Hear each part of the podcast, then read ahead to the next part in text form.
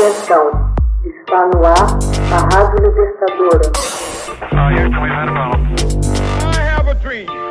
Assim sendo, declaro vaga a presidência da República. Começa agora o Hoje na História de Ópera Mundi. Hoje na História, 9 de março de 1933, o presidente Roosevelt apresenta o New Deal ao Congresso americano.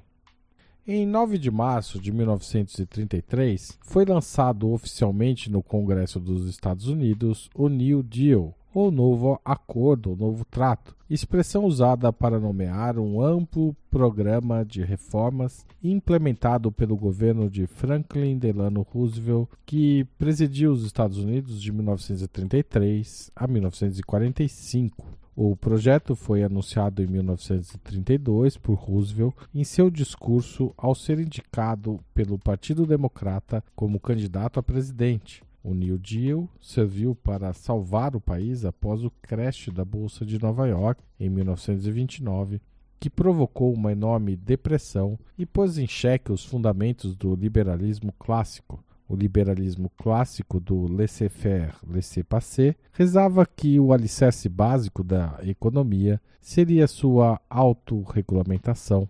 De acordo com esse princípio, quanto mais liberdade se dava às atividades econômicas, maior seria a produção de riqueza e, consequentemente, maior o bem-estar da população.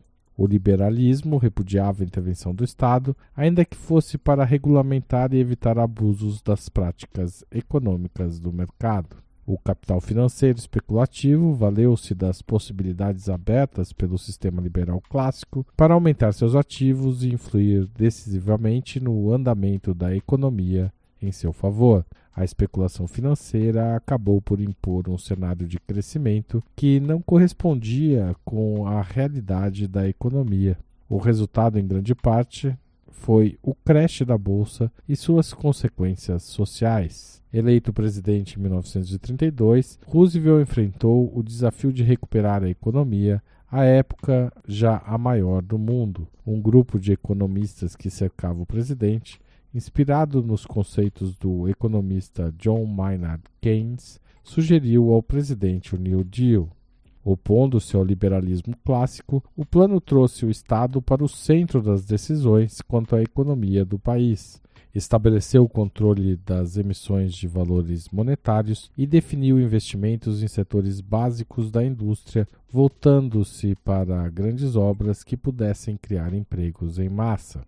Estudiosos consideram que o New Deal dividiu-se historicamente em duas fases. Na primeira fase, de 1933 a 34, o governo buscou alcançar a recuperação econômica e proporcionar alívio social diante do enorme desemprego e miséria. Foram criados programas de regulação da agricultura e dos negócios, programas para controlar a inflação, estabilizar preços e viabilizar obras públicas. Reunido em sessão especial em março de 1933, o Congresso aprovou a criação de numerosas organizações de emergência, em especial a Administração da Recuperação Nacional, a Corporação Nacional de Seguros de Depósitos, a Agência de Ajustamento Agrícola, os Corpos de Cidadãos para a Conservação e a Administração de Obras Públicas. O Congresso também instituiu um alívio para o setor rural, tornando mais favoráveis as regulações bancárias e financeiras.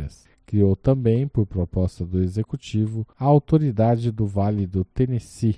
Mais tarde, os congressos com maioria democrata dedicaram-se a ampliar e emendar essas leis. Em 1934, o Congresso criou a Comissão de Valores Mobiliários, a Comissão Federal de Comunicações e a Lei de Acordos Comerciais, a Lei Nacional de Moradia e várias outras leis sobre política monetária. A segunda fase do New Deal, de 1935 a 41, prosseguiu com medidas de recuperação econômica e auxílio social e aprovou uma série de leis no campo econômico e social para beneficiar a massa dos trabalhadores. O sistema de seguridade social foi estabelecido em 1935, ano em que a Administração Nacional da Juventude e a Administração de Projetos de Trabalhos foram implementados. A Lei de Padrões Justos de Trabalho passou em 1938. As leis da Receita de 35, 36 e 37 proporcionaram medidas para democratizar a estrutura federal de impostos. Uma certa quantidade de medidas do New Deal, porém, foram invalidadas ou consideradas inconstitucionais pela Suprema Corte.